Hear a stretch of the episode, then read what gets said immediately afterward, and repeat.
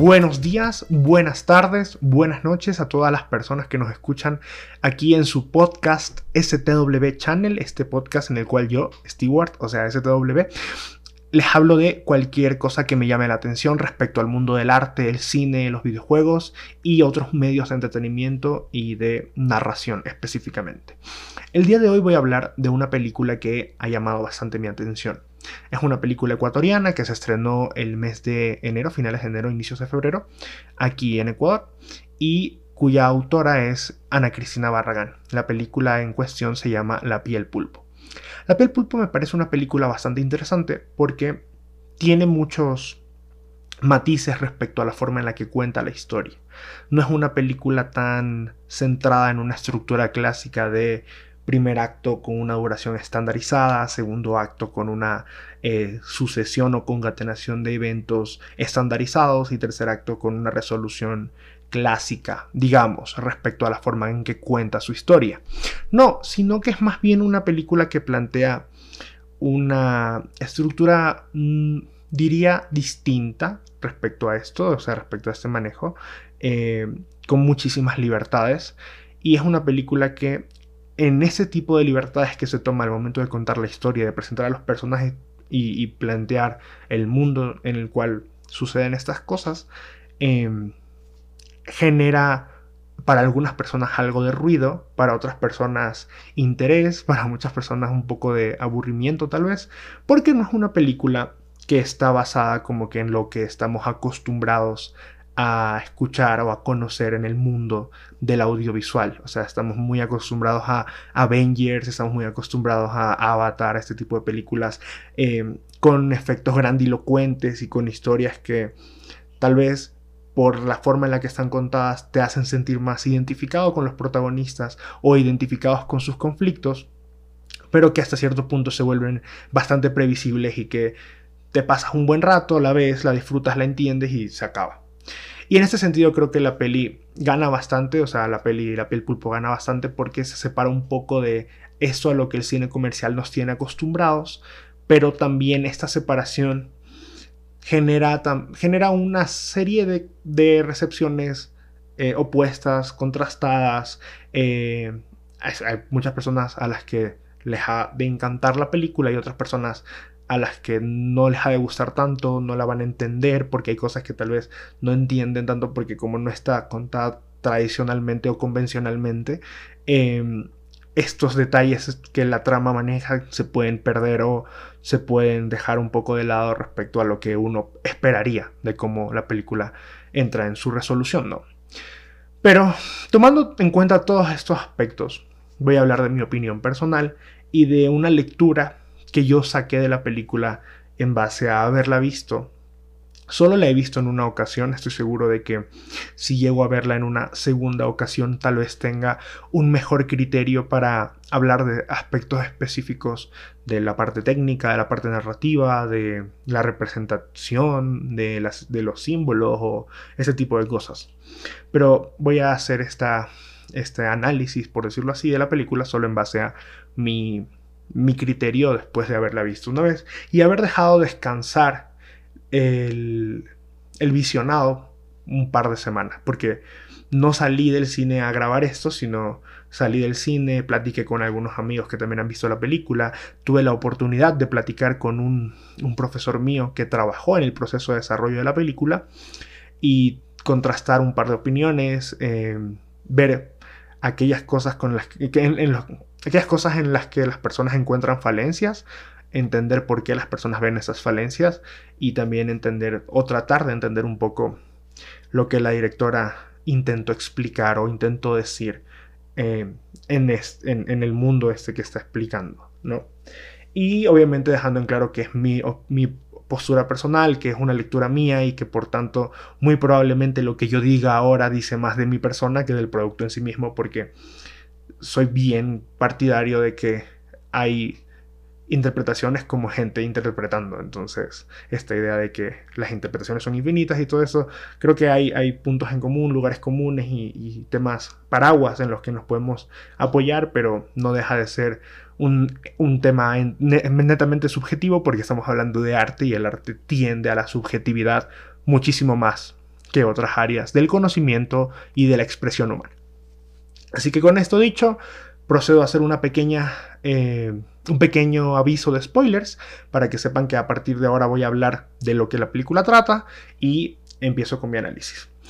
La película nos, sitúa en una isla, en esta isla viven eh, una mujer y sus tres hijos. Bueno, son dos hijas y, un hijo. Y hay una dinámica bastante interesante respecto a esta familia porque estos, eh, estos chicos y, esta, esta, señora, o sea, bueno, los hijos y su mamá básicamente, están acostumbrados a vivir alejados de la sociedad. hay una idea muy fuerte de aislamiento, de separación del mundo, de los otros, la civilización, como que todo este tipo de cosas vistos como algo ajeno a el día a día de estos personajes. Y ese es el primer punto que a mí se me hace bastante interesante de la película, porque nos sitúa en un espacio y en, una lógica bastante específica. Y con eso ya intenta como que dejemos un poco de lado lo que esperaríamos, entre comillas, por, para entender más cómo funciona la dinámica de estos personajes. Que sí es, sí es una dinámica bastante particular, porque entre los hermanos en este entorno en el que han vivido aislados del mundo, se ha generado una, un contacto poco tradicional, poco convencional, eh, bastante peculiar, o sea, es, muy físico, se tocan mucho entre ellos, hay mucha, muchos acercamientos y obviamente como no es algo que uno esperaría convencionalmente de este tipo de relaciones, eh, genera como cierto ruido cierta, cierta inconformidad, cierta incomodidad en el espectador, en algunos casos. Y eso, bueno, a mí me pasó cuando yo estaba viendo la película, como que me generaba un poco de ruido el, ok, eso es como un poco raro, un poco extraño en esta dinámica de hermanos. Hay un punto de la película que a mi parecer explica bastante bien cómo funciona esta dinámica de hermanos, que es un momento en el cual los tres hermanos están en la sala, las dos chicas y el hermano, y el hermano está, o sea, los tres están masturbando mutuamente, no, o sea, no mutuamente, no es entre ellos, no, no se tocan el uno al otro, sino individualmente, pero se masturban juntos. Es, eso es a lo que me refiero con mutuamente, se están masturbando juntos. Eh, y la distribución, la forma en la que está contada la escena, tiene al personaje del chico mirando hacia la pared mientras se masturba y a los, las dos personajes, las, las, las, dos, las dos hermanas, mirándose mutuamente entre ellas, sentadas, usando sillones para estimularse, por decirlo así. Entonces, em, esta escena, esta, la composición es algo así como un, un triángulo, por decirlo así, en el que vemos al chico al fondo mirando la pared y a las dos chicas al frente mirándose mutuamente en sus espacios, eh, en sus sillones, perdón. Y aquí voy a entrar con un poco de mi lectura personal y mientras voy relatando como que la historia. Este personaje del hermano que está mirando a la pared, a mi parecer, habla muchísimo de una idea de masculinidad frustrada, por decirlo así. Porque en varios momentos de la película vemos cómo él intenta ser el hermano protector, el hermano como que es paternalista, que tiene esta idea como de del que está a cargo, por decirlo así. Pero sus dos hermanas son bastante independientes y tienen bastante carácter propio como para no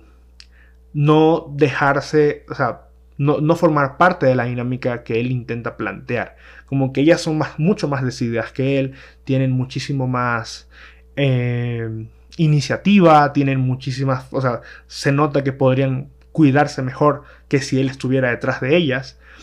Entonces, si pensamos en el rol masculino tradicional, arcaico, por decirlo así, como el, hombre cuidador, protector, eh, proveedor y todo ese tipo de cosas, y luego vemos a este chico que literalmente no puede, no hace o no cumple con este tipo de rol por, por el contexto en el, que, en el que se encuentra. Yo veo en esto una, una lógica de un, un, hombre, por así decirlo, castrado. O sea, un, un, hombre que no, no, o sea, que está frustrado sobre su, sobre su posibilidad de sentirse, entre comillas, hombre obviamente tomando en cuenta que los roles de género son temas relativos al tiempo y no tanto cosas escritas sobre piedra, porque, o sea, hay patrones comunes, pero también hay mucho que cambia alrededor de la historia. Entonces, para un modelo de masculinidad arcaico y tradicional, este chico es como una, una frustración. Es alguien que quisiera ser, pero no puede serlo. Y es alguien que se nota que estas carencias que, que, enfrenta por justamente no poder cumplir con estos roles le afectan. Y se manifiesta, desde mi perspectiva, en el momento en el cual los tres están en la sala masturbándose y él mira a la pared. O sea, eh, es como ver visualizado aquella frustración de no poder ni siquiera como que integrarse a una, al, al, al quehacer sexual del grupo, por así, por así decirlo, sino que sí, es verdad, me masturbo con ellas en la habitación, pero no puedo verlas, o sea, no las miro, me, miro hacia la pared, miro hacia el techo, me hago el loco, pienso en otra cosa o pienso en cualquier cosa, pero como que me veo obligado, me veo forzado a salir de esa dinámica. Creo que eso se manifiesta en este personaje. Y bueno, después de haber hablado de este personaje, quiero hablar de, la, de las dos hermanas y su relación con la mamá. La historia nos plantea que la mamá tiene una, una actitud sobreprotectora con ellas, con, con, todos en la casa. Pero creo que las dos hermanas tienen una dinámica opuesta entre sí. Porque una es como aquella que está tan acostumbrada a la sobreprotección que se adapta por completo a, lo que es vivir en ese contexto, en, esta isla, aislados de la sociedad, eh, sin contacto con otros seres humanos o con contacto esporádico con otros seres humanos. Y la otra, en cambio, es la que rechaza la sobreprotección, es la que busca salir, es la que busca conocer el mundo. Y, eh, bueno, eh, también es la protagonista de la historia. pero como que entre ambas se ve como estos dos polos de la dinámica. La una que es capaz de quedarse y la otra que lo que está buscando es irse. Y la mamá que básicamente se plantea como una madre sobreprotectora, cuidadora, que lo que busca es lo mejor para sus hijos, pero a tal punto que literalmente los lleva a vivir a una isla alejados de la sociedad. Creo que la peli juega muchísimo con este lenguaje de la exageración, porque vemos muchas exageraciones a lo largo de la película en, la forma en la que los personajes se relacionan con el mundo. Literalmente es una madre que lleva a sus hijos a vivir en una isla para protegerlos, para cuidarlos, para alejarlos de los problemas de la sociedad moderna y bueno, muchas otras motivaciones detrás, pero, pero vemos eso suceder, o sea, vemos literalmente a estos chicos viviendo en una isla. Y eso me parece muy importante destacar y dejar en claro en este tema. O sea que hay un lenguaje fuerte respecto a la, a la exageración de las cosas. Y eso obviamente lo vemos en la relación de los hermanos, en el hecho de que se masturben juntos en la habitación, en el hecho de que, de que haya como este acercamiento bastante incómodo a veces entre algunos de ellos, etc. Creo que, creo que son formas del lenguaje que busca tener la película al momento de plantear el mundo y sus personajes. De ahí, em, las dos hermanas, bueno, tienen como que estos roles opuestos, pero el punto clave para mí aquí es como es, la mamá. Y aquí, antes de entrar a explicar un poco el tema de la mamá y la hija que se quiere ir, tengo que terminar de contar el tema de la historia, de, o sea, como el, el general de la historia. ¿no? La historia va de que esta chica decide irse a la ciudad. En una ocasión lo hace con el hermano, o sea, el hermano la busca y van juntos, llegan a la ciudad, eh, conocen las, las, calles, conocen las luces, conocen los establecimientos, conocen los espacios, conocen todo. Y ella está muy encantada, enamorada de estar ahí. El chico no tanto, o sea, el, el chico está igualmente encantado de estar ahí, pero él va porque quiere acompañar a su hermana y porque está tratando de cuidarla. Regresan, em, la mamá tiene un momento de, de como realización en el cual se da cuenta de una especie de peligro inminente y se suicida. Pero la escena en la que esto pasa está hecha de esta manera. La madre ve en el fondo del mar, o sea, en el mar, no en el fondo, fondo, sino en el mar, ve sobre el atardecer eh, una ballena. Y luego, el siguiente, la siguiente escena que vemos es ella lanzándose de un peñasco.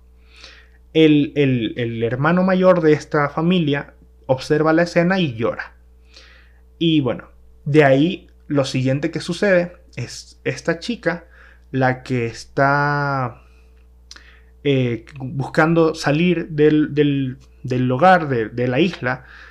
se encierra en un... es como un cráter pequeño en el, de agua que hay en, las costas de la isla. Y la forma o la imagen que se ve en este espacio específico es como la imagen de un embrión dentro de dentro del, del óvulo, de, perdón, estoy hablando, dentro del útero, cuando, cuando se está produciendo un embarazo. Bueno, más que un, embrión ya, ya, es un, ya es un feto, o sea, ya, obviamente, ella, ella ya es una persona, ¿no? Pero a lo que me refiero es, justo hace, al, hace alusión a la imagen de un embarazo, eso es lo que quiero llegar, hace alusión a la imagen de un embarazo. Y lo siguiente que sucede después de eso es que se va, se va de la isla y bueno, nos dejan entender que en el pasado ellos vivían ahí con su papá, su papá los abandonó, ella se va y la mitad de su viaje tiene que ver con buscar al papá y la otra mitad de su viaje tiene que ver con conocer el mundo. Pero aquí voy a hacer una pausa. La imagen de ella, de ella estando en este espacio como una cápsula que recuerda a la imagen de un embarazo, de un, de un, de un feto dentro de un, de un útero, y luego pensar en que ella después de eso sale, tiene mucho que ver con esta idea de, del, nacer como una separación entre la madre y el, y el bebé, evidentemente. Más aún cuando tomamos en cuenta que un, un momento antes la mamá fallece. Entonces se ve como que al fallecer la madre, ella tiene su momento de renacer y como de salir de este cascarón, de esta burbuja en el, en el cual ha estado viviendo toda su vida y poder enfrentarse o eh, conocer el mundo y hacer como sus planes que son buscar a su papá y también como vivir una vida afuera. Todo esto eh, la lleva obviamente a tener eh, la oportunidad de viajar, conoce la ciudad de nuevo, pero o sea, esta vez vive en la ciudad. La primera vez la vimos como una turista, la segunda vez está intentando vivir, está intentando formar parte de. Y aquí pasa algo que marca muchísimo como el tono que quiere tener la película. Y es que está, está cerca, o sea, está a punto de relacionarse sexualmente con otra persona, con, un chico a quien acaba de conocer en una especie de fiesta, en, en una discoteca, algo así. Y están, están a punto de entrar al acto sexual, pero como ella está acostumbrada a relacionarse con sus hermanos de una forma en específico que vincula una serie de comportamientos específicos, como por ejemplo hacerse cosquillas o, o, tocarse en determinadas partes, cosas por el estilo. Eh, al tener ella esta, esto a lo que está acostumbrada y hacerlo con alguien que era ajeno a esa burbuja de la que ella formaba parte, se genera un golpe con la realidad. Porque él, ellos dos se, rechazan mutuamente. Porque él por un lado se siente incómodo con la forma en la que ella lo está tocando porque le está haciendo cosquillas. Y ella también se siente incómoda por la forma en la que él reacciona sin como sentir lo mismo. O sea, sin estar como quien dice en la misma línea, en la misma página.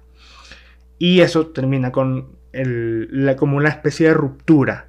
en entre ella y el contexto en el cual está intentando habitar. Esta ruptura también se hace evidente en minutos antes, cuando ella encuentra a su papá y su papá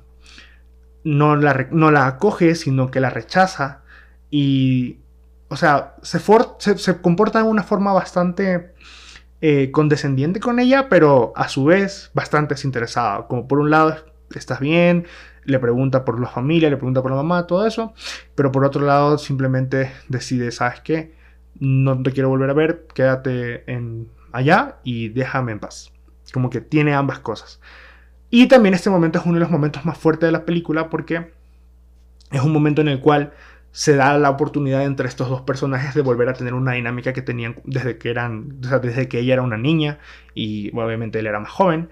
eh, que es como un juego que nos dejan conocer al inicio de la película, en el cual juegan,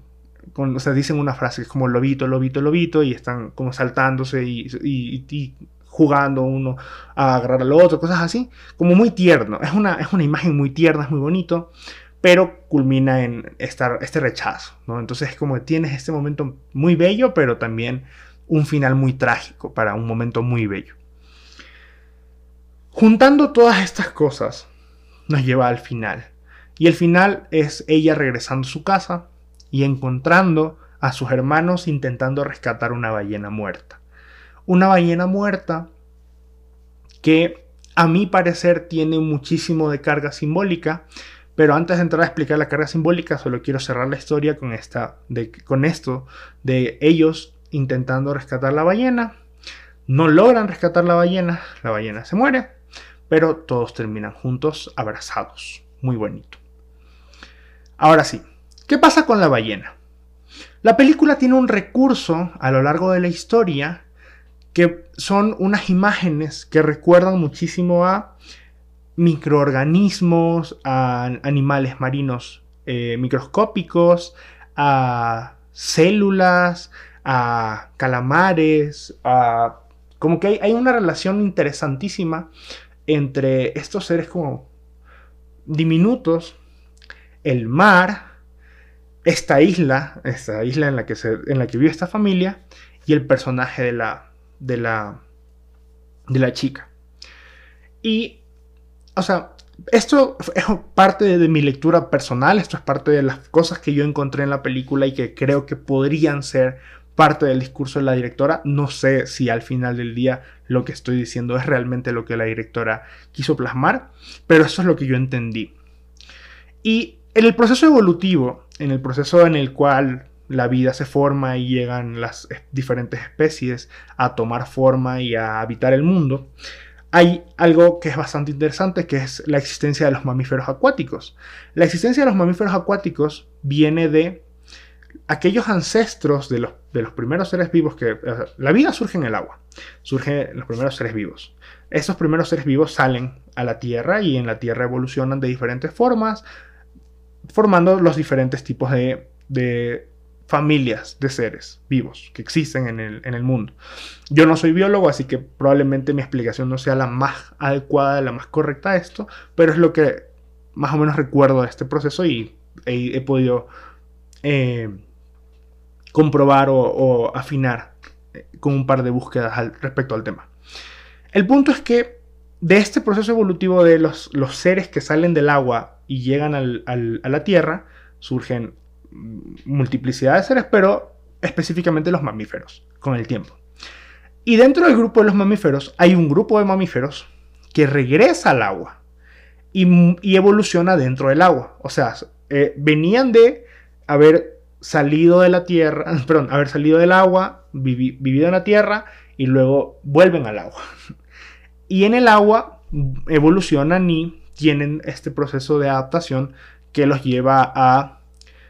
tener una mezcla entre las, o sea, aquellas cosas que tenían necesarias para vivir en la tierra y aquellas cosas que son específicamente necesarias para el agua. ¿Cuáles son este tipo de mamíferos? Por ejemplo, las focas son un tipo, eh, las ballenas, los delfines, o sea, todos estos mamíferos que se ven obligados cada cierto tiempo a salir a respirar aire porque no tienen branquias, sino que tienen pulmones como el resto de mamíferos, pero tuvieron que adaptar sus sistemas para vivir en el agua y todo eso. ¿Por qué creo que esto es bastante... ¿Por qué creo que esto tiene algún tipo de relación con la película? Bueno, porque o sea, para empezar, la película muestra, una, muestra una ballena en dos ocasiones, pero no me parece que es gratuita la, la, muestra de la ballena en sí, ni el momento en el cual se ve la ballena. Vemos una ballena viva alejarse de la isla en el momento en el que la madre, o sea, un momento antes de que la madre tome la decisión de morir. Y vemos una ballena muerta en la isla en el momento en el que la protagonista vuelve a casa y encuentra a sus hermanos intentando rescatar esta ballena. Para mí la ballena es una especie de eh, alegoría al personaje de la protagonista. Porque su vida surge en el agua, como la vida del proceso evolutivo de, la, de, la, teoría de la evolución y todo eso. Pero además de surgir en el agua, tiene un proceso de salida y retorno, en el cual busca fuera del agua condiciones de vida, etcétera, o sea, busca a su papá, busca, etcétera, etcétera, cosas, o sea, busca cosas fuera del agua. Pero en lugar de ser como el resto de animales que se quedó en el agua, como, como los caballos, como, como los leones, como, como todas esas otras especies de, seres vivos, mamíferos, que se quedaron, en, que se quedaron en, en, la tierra, fuera del agua, decide retornar. Decide finalmente regresar, o sea, prefiere volver al, a aquel espacio en el cual ya se sentía cómoda, ya conocía o ya tenía esta especie de, de sensación o sentimiento de hogar y, vuelve, y vuelve. Y por eso para mí la, ballena no es, no es gratuita en la película. Para mí la ballena es justamente eso, es este ser vivo que es producto del proceso evolutivo de salir del agua y volver al agua. Eso por un lado. Y bueno, siento que eso me daría a mí muchísimo sentido con, con el resto de imágenes que hay a lo largo de la película que plantean entre los diferentes actos y las diferentes escenas eh, como transiciones estas, estos microorganismos y estos seres eh, biológicos primigenios, por decirlo así. Eso por un lado. Por otro lado, hay un tratamiento bastante interesante desde lo simbólico de los personajes. Yo al inicio creí que la película era como algo así como The Mother o, o The Cabin, que son películas que al final del día todo sucede en como el espacio simbólico que representan a Dios o que representan a la humanidad, que representa a la naturaleza, que representa un poco de cosas así muy, muy como eh, abstractas, pero les dan un sentido humano a través de alegorías. Y yo pensé al inicio de la película que la película tendría como ese comportamiento. Al final, no sé si es, es el comportamiento de la película, pero definitivamente hay algo de alegórico en, en el desarrollo de, este tipo de dinámicas entre los personajes. Eh, vemos que la mamá tiene una colección de, animales hechos con algodón y bueno, están, hay pulpos, hay, hay una serie de animales ahí. Y esta, esta relación que, que tiene la madre como, una, como un ente creador, por decirlo así,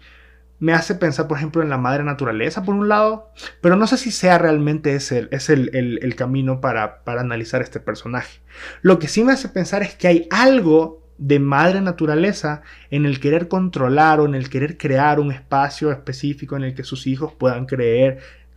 puedan crecer en las mejores condiciones y, como que formarse y desarrollarse eh, sin verse afectados por el, por el el mundo y su contaminación o, sus problemas. O sea, creo que sí hay algo de eso ahí. También creo que eh, justamente esta relación medio incestuosa, medio incómoda entre los hermanos, tiene... O sea, hay una escena específica que a mí me, me hizo incluso pensar en un, en un paraje bíblico, por ejemplo, porque yo veía a este hermano con esta hermana que son bastante unidos, como una especie de Adán y Eva en, el paraíso, una cosa más o menos así. Bueno, repito, no sé si ese es el camino de análisis, eh, probablemente no lo sea porque son solo cosas que siento que me hacen, son, que me hacen sonar en, ese sentido, pero no, no, hay más, no hay más elementos en la película que me hagan decir, sí, definitivamente eso es lo que quería decir la directora, sino es más como, ah, podría ser. De todas maneras, vuelvo y repito, esto es una lectura mía. Capaz hiciera lo que la directora quería plantear, capaz y no, pero, pero más o menos estoy tratando de hacer como una especie de lluvia de ideas a partir de aquello que ya había más o menos dado por sentado como parte de mi lectura con otras cosas que son más, más que nada hallazgos que yo diría, ah, esto podría ser esto o esto podría ser aquello y así. Entonces, hay un punto final que quiero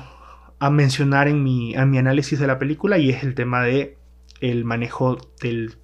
los sentidos en, cómo funciona en la cinta. el tema del, del, tacto, la piel, o sea, la, la, película se llama La piel pulpo, y el tema de la piel es muy importante, es muy importante porque marca muchas cosas, marca la relación entre los hermanos, marca la relación entre la madre y los hermanos, hay, todo el tiempo están tocando cosas, hay una relación también entre ellos y la isla, entre el entorno, o sea, vemos muchos planos muy cerrados de, de sus manos teniendo contacto con cosas y, y son planos que están están puestos de tal manera que puedes, sin tener acceso a ello, porque el cine es audiovisual, entonces los dos únicos sentidos que funcionan eh, de forma explícita son los ojos y los oídos, pero por los ojos y por los oídos pueden entrar también temas como las sensaciones del tacto.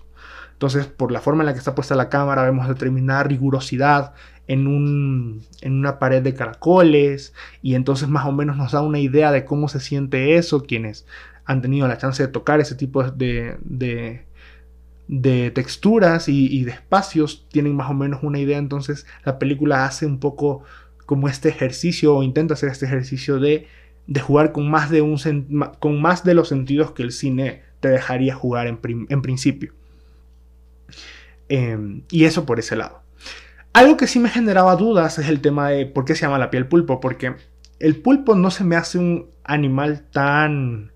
tan presente en la película como tal vez la ballena. La ballena, yo al menos le encontré full más sentido a la presencia de la ballena que a la del pulpo específicamente. El pulpo aparece en una ocasión específica, es, el último animal que la mamá hace con algodón antes de que pase todo lo que hace, lo que sucede en la película y que luego en consecuencia culmina con su muerte. Y también es ellos en retrospectiva, o sea, después de que pasa la muerte de la madre, entre las cosas de ella encuentran el pulpo. Entonces, ahí más o menos está presente, pero no, no, no, he sabido encontrar una lectura como que, que cierre del todo con el tema de la piel, más allá de tal vez pensar en, en esto de, no sé, de como querer abarcar muchas cosas o querer em, tener más del acceso al que uno podría tener por, por, sí mismo a través de la protección a los otros. O sea, se, me ocurren cosas respecto a eso específicamente, pero necesitaría volver a ver la película para, para capaz encontrar ahí patrones que no vi la primera vez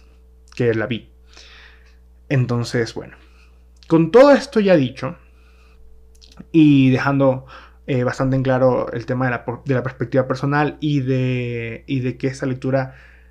es una lectura basada en un primer visionado, no necesariamente en un estudio así full crítico de la obra, viendo escena por escena, plano por plano, metódicamente y tomando nota de todo, sino más bien sentándome a ver y tratar de leer lo que la película me quería decir.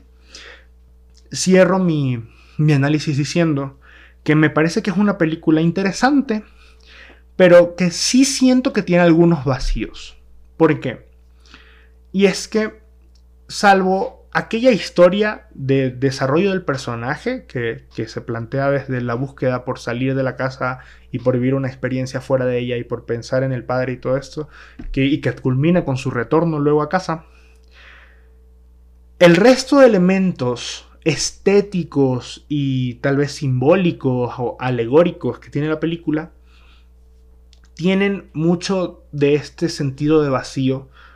que muchos espectadores no supieron encontrar. Y esto es algo que me pasa, o sea, esto es algo que digo en base al hecho de haber preguntado a personas cercanas que han visto también la película. Hay algunas personas que conozco que vieron la película y no entendieron del todo por qué se llama, cómo se llama, yo, no terminé de entender por qué se llama, cómo se llama, el,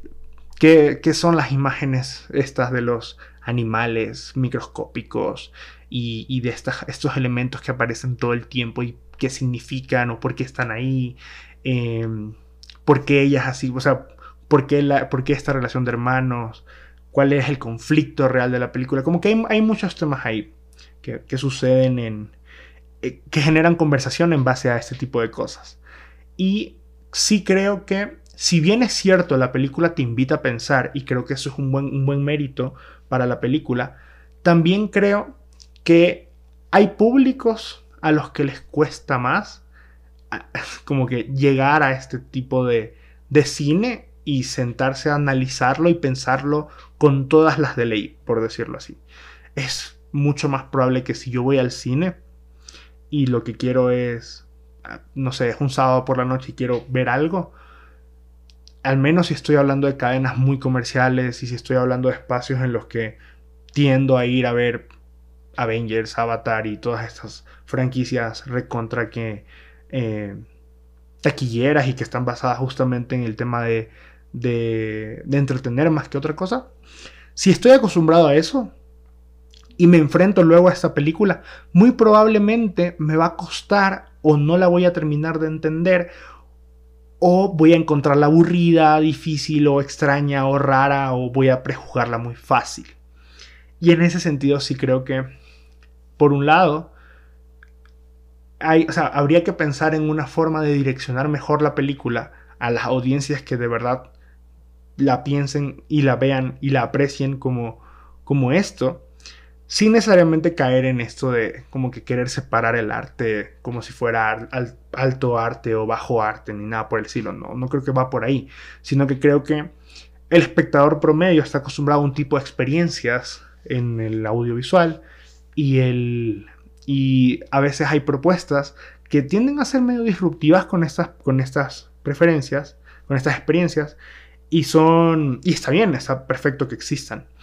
Pero sí es como, sí, es como raro y sí genera este ruido que hay personas que terminan diciendo, ¿sabes qué? Es que a mí no me gustó. Y es que no la entendí. O es que se me hizo muy aburrido. A mí no se me hizo aburrida, a mí se me hizo bastante interesante. Pero sí encontré mucha gente a la que se le hizo aburrida. Entonces ahí habría algo que, que tomar en cuenta para, para pensar justamente en, en, cómo la gente reacciona con, con este tipo de, de, historias o con este tipo de propuestas. Sin dejar de hacerlas. O sea, no creo que, no creo que la solución a, las personas que no entienden este tipo de cine es decir, ah, bueno, pues entonces ya no hagamos este tipo de cine. Al contrario, creo que sí deberíamos hacerlo justamente para, para superar un poco esta, no sé, esta vagancia eh, audiovisual al que yo llamaría a este tema de ver el cine solo como algo entretenido y perder un poco aquello de profundo y de simbólico que pueda tener. Pero también pienso justamente en que mucho de esto es justamente son lecturas muy personales, o sea, que en efecto si hay vacíos en, ciertas cosas, si hay, hay menciones que tal vez no quedan del todo claras o hay intenciones que no quedan del todo claras. Entonces es como una retroalimentación mutua entre la audiencia y los productos, ¿no? Creo que, creo que esa sería mi invitación desde mi postura de espectador promedio con algo de conocimiento en cine eh, justamente a, pensar el enfoque hacia la audiencia con todo y aquello que quiero de simbólico, de complejo, de distinto, de transgresor o de, de diferenciador, pero tomando muy en cuenta justamente esto. Yo creo que esta película en festivales le tiene que haber ido excelente creo que tiene incluso que seguir estando en festivales porque el público de los festivales está mucho más acostumbrado a esto, está mucho más acostumbrado a analizar el cine y a ver el, el detalle de aquellas cosas que tal vez el público mainstream no está del todo acostumbrado. No viendo ambas, ambos públicos como, como diferenciadores de calidad, no pensando que tal vez uno vale más que el otro, sino entendiendo que son espacios de difusión cultural distintos, entendiendo que tal vez un festival de cine como el público presente son más realizadores o críticos o, personas con cierto marco teórico sobre el audiovisual, probablemente entiendan más de, determinadas cosas y probablemente estén mucho más abiertos a pensar y repensar las historias y las ideas y las imágenes que son planteadas en, estos espacios. Pero en cuanto a salas comerciales, sí creo que la resistencia que se genera ante este tipo de productos tiene muchísimo que ver con el hecho de que el público de las salas comerciales está más acostumbrado a otro tipo de historias, a otro tipo de presentación de las ideas, a otro tipo de planteamiento. Y por ende, hay algunos que son más transgresores que otros y hay algunos que se adaptan mejor a esos públicos y otros que tal vez no tanto. Diciendo que esto es un caso que le pasó a esta peli, siendo que esta peli no logró del todo eh, penetrar en el público mainstream como tal vez sí lo pudo haber hecho en el público más conocedor, por decirlo así, o más de nicho del audiovisual. Pero de todas maneras me parece bueno que exista, que se produzca, que se difunda, que la gente tenga la chance de ir a verlo y que la gente tenga la chance de hacer críticas, de entender, de expresar su opinión. Creo que invita al diálogo, creo que invita a comparar, contrastar y, y analizar diferentes posturas y diferentes ideas alrededor de un mismo producto. Y eso es lo mejor que puede hacer cualquier producto cultural porque al final del día genera conversación, genera eh, debate o genera interacción y siendo seres humanos es lo mejor que podemos tener hoy en día, me parece a mí, en cuanto a, a, eso. Si hay un producto cultural que todos lo vemos y todos decimos, ah, sí, está chévere y nos quedamos callados, entonces Tal vez quien lo hace pueda pensar que está acertando con su producto porque tiene mucha aceptación, pero creo que desde un punto de vista de crecimiento cultural y desde un punto de vista crítico, hablaría muy mal del momento histórico en el que nos encontremos, porque entonces habremos perdido la capacidad de contraponer oposiciones y, o sea, posiciones y pensar de más de una manera el arte que consumimos y el arte que hacemos, justamente. Así que con eso termino mi análisis mezclado con una pequeña reseña de la película y con un pequeño criterio personal sobre esta cinta y sobre el contexto y los medios específicos del audiovisual en general. Si ya la viste, ¿qué te pareció? Puedes dejarlo aquí abajo en los comentarios y si no la has visto, te recomiendo que lo hagas justamente para que puedas tener tu propia lectura de la película y puedas decir si estás de acuerdo o no, si te parece eh, que me he equivocado si te parece que estás más de un lado o del otro. No, no, se trata de tomar partidos ni nada por el estilo, sino es más bien eh, justamente esta idea de contrastar ideas y opiniones e invitar a un diálogo muy respetuoso y muy eh, abierto a escuchar las posturas de las diferentes personas justamente sobre este tipo de productos. Así que nada, muchas gracias por estar aquí y no se olviden que tenemos nuevo capítulo cada dos semanas. Así que nos vemos muy pronto con un siguiente capítulo. Muchas gracias y adiós.